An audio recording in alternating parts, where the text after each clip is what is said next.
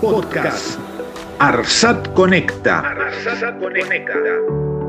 Hablamos sobre nuestra participación en la conectividad nacional. Episodio 2. Bueno, estamos con José Duarte, subgerente de ingeniería de la Red Federal de Fibra Óptica de ARSAT. Bueno, José, agradecido por estos minutos con nosotros. ¿Qué es lo que eh, se realiza, qué actividades se realizan dentro de la subgerencia que vos comandás? Bueno, ¿qué tal, Carlos? Muchas gracias por invitarme a responder estas preguntas. Eh, es una linda oportunidad para contarles lo que hacemos. La Red Federal de Fibra Óptica, eh, como vos sabés, es una muy amplia red proyectada desde hace unos años. Empezamos a instalarlo ya por el 2010, 2011 más o menos. Y lo que hacemos nosotros es justamente toda la parte del proyecto. Hacemos la parte del proyecto de la, de la red en sí y eh, la ingeniería de toda la red para poder llegar a todas las localidades de interés para, para ARSAT. Perfecto. ¿Por qué, y, ahí me das pie para, para preguntarte, eh, ¿por qué es tan importante para un país contar eh, con una eh, red federal de fibra óptica tan vasta y extensa como esta que bien describías de? Mira, el objetivo principal nuestro, por lo menos la del proyecto, como se originó, fue la de llegar a aquellas localidades donde hoy no tienen eh, conectividad, donde por cuestiones eh, de lejanía, por eh, las dificultades que hay para llegar a ese sitio, por cuestiones económicas, porque, no, porque hoy en las empresas privadas por ahí no tienen el foco en esas localidades, no tenían esa posibilidad de, conectarse a la red de Internet. Entonces el objetivo principal de la red federal de fibra óptica es justamente dar conectividad a todas esas localidades. Claro, impulsando además, como vos bien decías, también el trabajo para las cooperativas y los ISPs locales, ¿no? Es que el lograr esta conectividad, lo que se pretende, o por lo menos debería suceder, es que esas áreas eh, tengan la posibilidad de desarrollarse, ¿sí? Porque tal vez estén más relegadas justamente por esta falta de conectividad. esa es la importancia de la red federal de fibra óptica. Eh, ¿Cuáles son las ventajas, José, que tiene la fibra óptica como método, como forma de transmisión de datos? ¿Por qué es tan importante eh, y, que está tan extendida también a nivel global? Bueno, se sabe que la, fibra óptica es la red de transmisión hoy por excelencia. Ha reemplazado a todo, todo otro tipo de, método físico, eh, llámese cable de cobre, por ejemplo es eh, eh, la, fibra óptica te brinda eh, una red de transporte de alta capacidad y de alta calidad, ¿sí? con, grandes ventajas, que es, por ejemplo, no, no, está, ¿cómo decirlo? No, no genera peligro porque no transmite mediante corriente eléctrica, sino que utiliza un haz de luz para transmitir la información. Eh, no contamina el ambiente, eh, la fibra de vidrio no es degradable, es, eh, porque básicamente la fibra óptica es fibra de vidrio, está hecho con, con sílice, es básicamente la materia prima es arena, diríamos. Así que esas son las grandes ventajas que tiene la fibra óptica. José, ¿qué es una tecnología DWDM y, y por qué es, es, tan conveniente? ¿Por qué se utiliza tanto? ¿Qué significa DWDM? DWDM significa eh, multiplexación ¿eh? de la señal por longitudes de onda. ¿sí? La, eh, transmisión por, mediante la tecnología DWDM nos da una gran capacidad y una, gran velocidad de transmisión. para ejemplificarlo, una red de fibra óptica por un solo par de pelos puede transmitir entre 8 a 12 teras de información eh, dependiendo de la tecnología aplicada. ¿Qué quiero decir con esto? Que imaginemos que tenemos toda la información de la Biblioteca Nacional, la pudiéramos poner todo en un solo archivo o en una serie de archivos, electrónicos, eh, digitales, y la pudiéramos transmitir de aquí a Ushuaia. Lo haríamos en, un segundo a través de la red de fibra óptica con la tecnología de WDM. ¿sí? No sé si se, entiende la capacidad de transporte que tiene esta red. Que es verdaderamente impresionante. Claro, nosotros podemos inyectar haces de luz en la fibra óptica, esos haces de luz que nosotros llamamos lambda, eh, son haces de luz que transmiten por cada haz 100 eh, gigas de información. Hoy en día, por supuesto, hay desarrollos mayores, 200 gigas, 400 gigas. Si cada pelo puede transportar en la tecnología de hoy 80 landas, estamos hablando de 100 landas de 100 gigas cada uno, eh, perdón, 80 eh, landas de 100 gigas cada uno. Estamos hablando de 8 teras de información con la tecnología de WDM. Claro. Con la ventaja de que puede transmitir eh, grandes distancias a muy baja pérdida. ¿sí? Por lo tanto, sin regenerar la información se pueden transmitir miles de, hablamos de 500, 500 eh, kilómetros, 800 kilómetros, 1000 kilómetros, hasta 2500 kilómetros en algunos casos, dependiendo de la tecnología. Bien. Y también lo bueno es que tenés eh, la posibilidad de reutilización de, los pelos de, fibra, es decir, vos estás utilizando eh, una cantidad muy baja de los pelos disponibles con lo cual tenés muchísimo como para seguir transportando. Para, para, compararlo con lo que era la tecnología vieja que teníamos antes, que era a través de cables de cobre, nosotros transmitíamos una cierta cantidad de señal por una sola, por un par de cobre. Por lo tanto, para, aumentar la cantidad de información teníamos que aumentar la cantidad de cables de cobre que teníamos que utilizar. Hoy, por un solo par de pelos, podemos estar transmitiendo lo que yo decía hace un rato, toda esta capacidad de 8 teras y en algunos casos hasta 12 teras, depende de la tecnología que utilizamos, por un solo par de pelos de fibra óptica. Y José, ahora la pregunta es, nosotros estábamos hablando de la tecnología y de, lo que es el transporte y la capacidad de transporte de datos. Ahora, si vos le tuvieras que explicar a la gente cómo es el proceso de eh, el zanjado y la colocación de la fibra como para que posteriormente, es decir, cada cuánto se tiene que instalar fibra, cada cuánto se tiene que realizar un empalme y cómo es a grandes rasgos ese proceso que va a derivar en la llegada de toda esta información de la que vos hablabas a una localidad. Ahí me estás hablando de lo que es lo que significa la obra civil. Sí. La obra civil es bastante compleja, es el mayor activo de la empresa, es lo más caro que tenemos eh, dentro de la empresa, dentro de lo que es eh, la infraestructura de la empresa, dentro del tendido de fibra óptica. Eh, esta obra civil tiene distintos métodos de, instalación. Podríamos decir que lo más simple es el, el enterrado directo de la fibra, que es la que no utilizamos nosotros. Luego tenemos el enterrado a través de tritubo, nosotros eh, generamos una infraestructura eh, muy confiable donde instalamos eh, un tritubo a metro veinte más o menos de profundidad a lo largo de la, al costado de la ruta generalmente, que es donde tenemos la accesibilidad, donde es posible instalar este, hacer, realizar este tipo de instalaciones, como lo hacen todas las empresas, donde cada bobina de fibra tiene 4 eh, kilómetros de distancia, 4.000 metros de, longitud, por lo tanto hay una, una cámara, ¿sí? una cámara de empalme, una caja de empalme cada 4 kilómetros, y hay una cámara de paso cada más o menos 900 o 1.000 metros. ¿sí?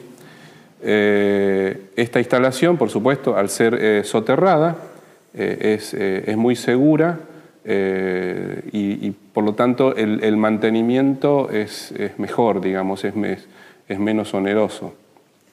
Y, este tritubo que recubre, eh, recubre a la fibra, eh, ¿qué ventajas tiene, por ejemplo, como para garantizar un transporte de fluido de fibra? ¿Qué ventaja tiene? Respecto a otras instalaciones, a ver, si hablamos, por ejemplo, de instalar el, fibra óptica, el cable de fibra en forma directa, enterrado directo, eh, el mantenimiento del enterrado directo es, más complejo porque no tenemos una ganancia que podamos dejar para volver a reparar una fibra cuando es cortada. ¿Qué significa? A través, mediante la instalación de tritubo, cada cierta distancia, cada mil metros, se deja una cierta ganancia. ¿Qué sucede cuando hay un corte de fibra? Cuando hay un corte de fibra, nosotros necesitamos recuperar esa ganancia, acercar las, las, partes para poder hacer nuevamente el empalme, para poder repararlo. Claro, si está enterrado directo, esto, esta tracción es imposible de hacerlo. Hay que estar añadiendo fibra, eh, descubriendo una gran parte de la, de la, instalación para poder repararla. Se hace más simple la reparación de esta manera. Eh, a ver, cuando se rompe la fibra, siempre es trabajosa, en todos los casos. Eh, la ventaja respecto, por ejemplo, de una instalación aérea que está menos expuesta, ¿sí? Por lo tanto, la durabilidad es mayor. pues vos los, en el caso de, un soterramiento, vos los mayores problemas que tendrías es ante cualquier tipo de excavación, eh, que te corten la fibra, eh, pero inclusive hasta el tritubo lo protege de ataque de roedores o, ese tipo de problemas. en general, en general Sí, tenemos problemas con roedores. De todos modos, tiene que estar bien sellado el tritubo, eh, depende de la zona, si hay roedores... Eh, por eso justamente eh, se, lo, instala a una cierta profundidad, porque los roedores no llegan hasta esa profundidad, ¿sí? salvo en los lugares donde el terreno es muy duro, donde ahí se, determina una, otra forma de instalación mediante eh, una cama de cemento empobrecido o mediante eh, eh, otro, otro tipo de metodología que protegen a la fibra, ¿sí? sobre todo en la zona urbana donde no se puede llegar a tanta profundidad. Bien. tiene muchas complejidades, ¿no? Tenemos interferencias, depende de la zona donde estamos, en el sur hay muchos gasoductos, bueno, es compleja la instalación, por eso digo que es el activo principal, porque el costo de la instalación es lo más, lo más elevado que hay dentro de toda la infraestructura de, de la red federal de instalación. Perfecto. José, en cuanto a datos, hoy estamos hablando de una red eh, de ARSAT de 58.000 kilómetros con aproximadamente 33.000 kilómetros iluminados, ¿es así? Eh, nosotros tenemos hoy una, red instalada e iluminada de alrededor de 33.000, 34.000 kilómetros de fibra aproximadamente. ¿sí? Por supuesto que lo proyectado ¿sí? puede ser más, va a depender eh, de, justamente de, la reinversión que podamos hacer y cómo vamos a ir creciendo y de los objetivos que tenga la empresa futuro. Pero hoy estamos con una gran extensión sobre el cual eh, tenemos que realizar un gran mantenimiento y eh, sobre todo lograr que esos puntos de interconexión que hemos a donde hemos llegado, dar el servicio que estamos buscando dar. Bien.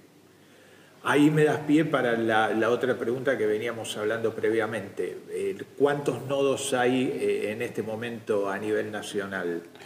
Hoy, en condiciones de dar servicio, tenemos eh, alrededor de 984 nodos en toda, la, en toda la red. Estamos hablando sobre 34.000 kilómetros de fibra, 984 nodos, con posibilidad de dar un servicio de alta capacidad y de alta velocidad a un total, vos corregime, ¿no? Eh, hasta el momento también de unas más de 1.300 localidades conectadas a nivel nacional, ah, ¿no? Exactamente, estamos, estamos llegando a 1.300 localidades donde estamos terminando de, eh, darles conectividad en un futuro próximo. Perfecto.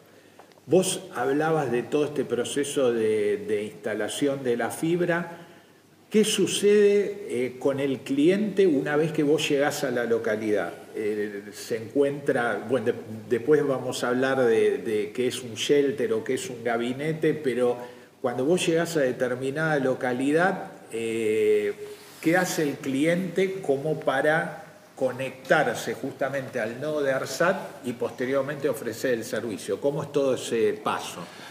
Bueno, digamos que mm, la, red, la red nuestra eh, realizó el mayor esfuerzo que es el llegar hasta cada una de las localidades, que, es lo más costoso, donde instalamos un shelter, un, nodo, digamos, a modo de gabinete o shelter. Eh, en estos puntos, en, esto, en esos lugares donde el, ISP o la cooperativa de la, zona eh, que esté desarrollada debe llegar hasta nuestro nodo y conectarse también a través de, su, de, esa red de capilaridad que, ellas, que ellos tengan para que nosotros le entreguemos el servicio en, ese, en esa localidad. Bien. Luego, la cooperativa es la que desarrolla esa última milla para llegar a, a la casa del cliente final. Bien. Básicamente. Bien. Pues siempre es importante aclarar que Arsat es mayorista de telecomunicaciones. nosotros nos definimos como carrier de carrier, Exacto. ¿sí? donde le damos nuestro compromiso, nuestro objetivo básicamente es dar servicio a, a los operadores regionales y a los operadores nacionales. Perfecto. Con la, consiguiente posibilidad de generación de empleo, como decíamos, para todas estas cooperativas o ISP zonales. Y eh, uno, una de las cuestiones que proponemos siempre es también ese desarrollo regional de ISPs locales para que ellos eh, puedan ¿sí? resolver a su medida las problemáticas de, de conectividad que tienen en cada región. Claro, claro. Vos recién hablabas de shelter y de gabinetes. ¿Cuál es la diferencia básica, si se lo tuvieras que explicar a alguien que no está tanto en el tema, entre cada una de, estas eh, construcciones o estructuras? Sí, sí. Bueno, sería interesante por ahí mostrarlos, porque la verdad que cuando uno lo ve, lo ve enseguida lo, entiende, pero un shelter, esto es en inglés, ¿no? Un, eh, shelter significa eh, un refugio, ¿sí? básicamente es una, una cabina como un es una cabina de más o menos de 3 metros por 6 metros del tamaño que tienen, donde dentro de esa cabina, dentro de esa, de esa caja, de ese contenedor básicamente, eh, nosotros instalamos nuestros equipos electrónicos. O sea que es un lugar donde es un punto de presencia nuestro dentro de una localidad que los shelters contienen los equipos más importantes, los equipos más grandes, que son los equipos DWDM y MPLS, donde eh, llegamos con la, eh, con la cañería mayor, digamos, con la, con la alta capacidad. Estos shelters están distribuidos a lo largo del país aproximadamente cada 100 kilómetros, ¿sí? que es el alcance eh, mínimo que tiene la red de WDM en el transporte de la señal eh, entre un sitio y otro. Bien. Luego, entre cada uno de esos nodos principales, que, donde están estos shelters, estos eh, contenedores, hay localidades intermedias que son de, menor, de menor, menor, importancia por cuanto a la cantidad de, de, población que tienen. Son poblaciones más chiquitas, por lo tanto no necesitamos llegar con una infraestructura tan grande. A esos lugares vamos con gabinetes. Estos gabinetes son equipos más pequeños, no son de WM, son, son equipos eh, eh, IPMPLS y llegamos a cada uno de esos, pueblos, localidades más pequeños para darles la conectividad. Por lo tanto, es como una guirnalda que cuelga de los otros, de los nodos principales. Nosotros los, llamamos subtendidos. Perfecto, clarísimo. ¿Y eso quedan? Lógico. Esos gabinetes que están segurizados, que están colgados de dos nodos importantes, donde el, ISP va, se conecta o la cooperativa se conecta, se le da el servicio y es como una red de agregación donde tiene varias capas, donde va desde la capa inferior, desde de los, del tráfico más, más bajo, que se va sumando y sube a la red troncal principal donde tenemos el tráfico principal. Perfecto, perfecto. ¿Cuál es el tipo de fibra que utiliza ARSAT para su red? Eh, la, denominación es la G652D, ¿sí? Es la que comercialmente usan todas las, empresas, es la que mejor se comporta para este tipo de soluciones. Eh, hablo de la red de WDM, eh, donde tiene una pérdida muy, muy, o sea, la mínima pérdida aceptable para este tipo de instalación y, las tecnologías que hoy se desarrollan se desarrollan en función de este tipo de fibra. Perfecto. José, ¿y cuál es la proyección de ARSAT para los próximos años? Eh, la idea es eh, seguir bajo este esquema, seguir conectando localidades, seguir fomentando este, este, esta suerte de, de trabajos para cooperativas, para ISPs, o hay otros proyectos? Hasta hoy el objetivo es ese, como lo dijimos antes, es ARSAT tiene la función de ser carrier de carrier, tiene la función de llegar a aquellas localidades donde las empresas privadas tal vez no tengan tanto interés en llegar, eh, complementar justamente a, estas empresas y sobre todo eh, dar servicio a, esos eh, lugares remotos. ¿sí? No siempre se puede llegar con fibra porque la fibra es, cara, ¿no? pero esto se tiene que complementar. Además de la fibra, se tiene que complementar con, con alguna otra solución donde nosotros llegamos con la fibra hasta un cierto punto y luego la distribución de eso se complementará si existen los ISPs en la zona o tal vez tengamos que generar eh, alguna, eh, alguna conectividad a través de radioenlace o alguna otra solución. Bien.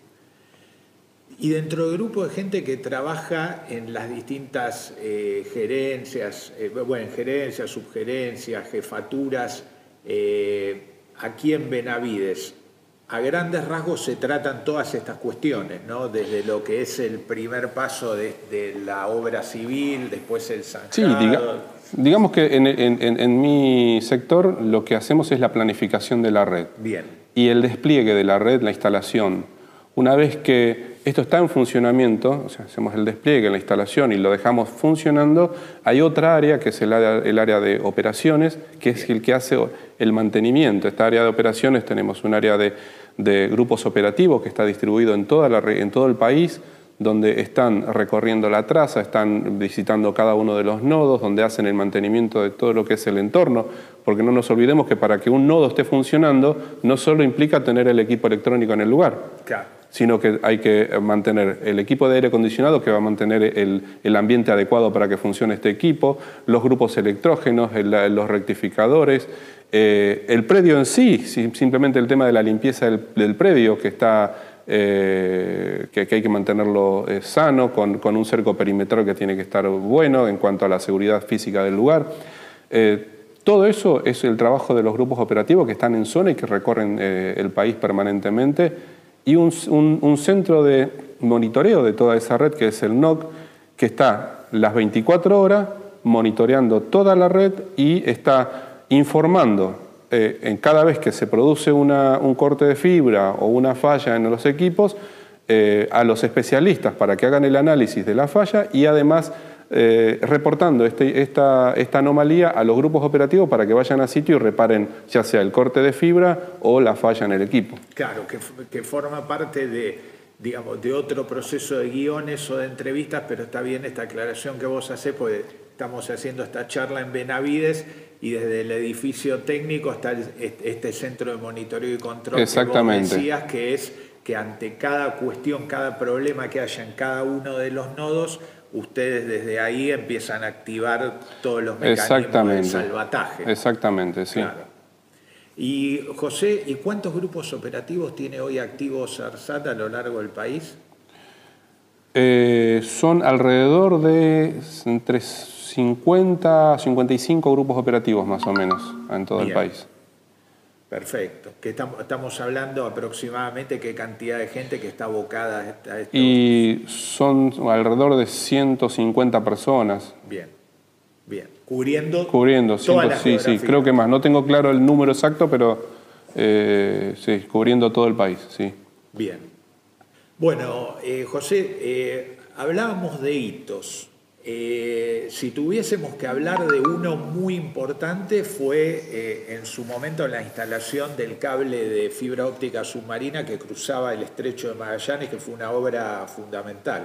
Bueno, fue, una obra muy interesante y muy importante para la isla, porque hasta ese momento la isla tenía una conectividad a través de radioenlace que eh, de, de, muy baja capacidad y de, realmente de, la calidad no era la adecuada. Eh, lo que fue a solucionar la obra del estrecho Magallanes a través de la fibra óptica submarina que cruzó ese, el, estrecho fue justamente darles eh, un servicio de alta calidad y de alta capacidad. Eh, pero hoy estamos necesitando terminar ese proyecto porque cruzamos el estrecho de Magallanes, pero la isla aún está en desarrollo en cuanto al servicio de telecomunicaciones, lo que es dentro de nuestra red. Sí. Por lo tanto, nuestro futuro proyecto es eh, complementarnos con, la provincia y lograr eh, esa conectividad hasta eh, Ushuaia. Bien, hubo, en ese sentido hubo avance ya con, digamos, con el gobernador, con las autoridades de, la materia de, Tierra del Fuego, hubo avances como para empezar a encaminar esto. Aquí las autoridades de ARSAT, junto con el gobernador de la provincia de Tierra del Fuego, ya han hecho contacto y están en, conversaciones para lograr una sinergia entre, entre ARSAT y la provincia. Bien. Quiero volver por un segundito a lo que es la instalación del cable de fibra óptica submarino. Eh, fue, eh, digamos, la instalación del cable submarino más austral del mundo. Creo que hasta hace pocos meses que Chile empezó también a hacer un trabajo en su zona austral. Eh. No, no, Chile también hizo esa misma instalación en la misma época que lo, lo instalamos nosotros. Ah, eh, de modo que fueron, si se quiere, las dos obras más australes dentro de nuestro continente. En el mundo hay mucha instalación de fibra óptica submarina. Para nosotros es un hito importante por el hecho de que conectamos a la isla de Tierra del Fuego, que era una asignatura pendiente. Pero si vamos a lo que es la instalación de fibra óptica submarina en el mundo, es una obra muy pequeña.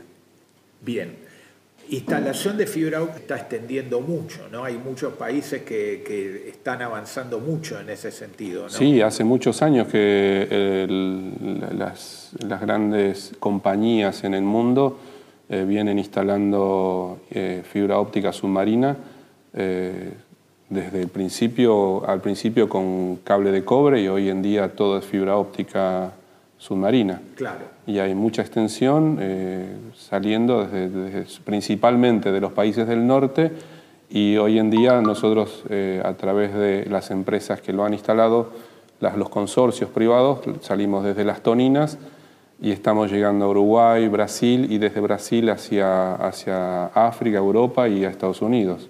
Bien. Y ahora, simplemente para finalizar, José, es muy interesante, además vos estuviste comandando ese, proyecto eh, de lo que fue la instalación del cable de fibra óptica. Es muy impresionante ya desde que transportan la fibra de Francia, que vos ves la robustez que tiene esa fibra y todo el proceso después del dragado para la instalación. ¿Querés contarlo sí, rápidamente? Bueno, eh, fue muy particular el tema de la obra del estrecho por las condiciones climáticas y las condiciones geográficas de la zona. Y además, al ser tan austral, el mantenimiento de esa fibra eh, podía ser muy compleja. Por lo tanto, debíamos asegurar que eh, la instalación fuese prácticamente de libre mantenimiento, si se quiere decirlo de alguna manera. Entonces, eh, el lecho del, digamos, del estrecho de Magallanes es un, lecho rocoso muy duro y nuestra, nuestro objetivo fue la de enterrar el, cable en el fondo del mar para evitar justamente que tuviera interacción con todo tipo de embarcaciones que pudiera pasar por la zona, sobre todo porque en esa zona es una zona muy petrolera, donde hay gasoductos, donde hay eh, oleoductos, donde Muchas veces se trabaja en, la zona para reparar estos, estas eh, instalaciones. Entonces, eh, proyectamos una, instalación que nos permitiese seguridad. Eh, en función de eso, se hizo justamente el dragado del fondo y se enterró la, fibra a más o menos un metro, metro y medio de profundidad, de acuerdo a lo que permitía la, la, estructura del fondo del mar. Bien, ¿y funcionó desde ahí en adelante? Desde ese momento no hemos tenido problemas. Bueno, eh, hemos estado en esta Puede llegar a tener múltiples funciones, pero en principio puede ser para video y para audio, para podcast o alguna otra plataforma. Hemos estado con José Duarte, recordemos, subgerente de Ingeniería de la Red Federal de Fibra Óptica ARSAT. Como siempre, José, un placer. Gracias, Carlos. Y bueno, te daré un abrazo, pero bueno, es distancia social. Hasta ahí, el codo. Gracias, José.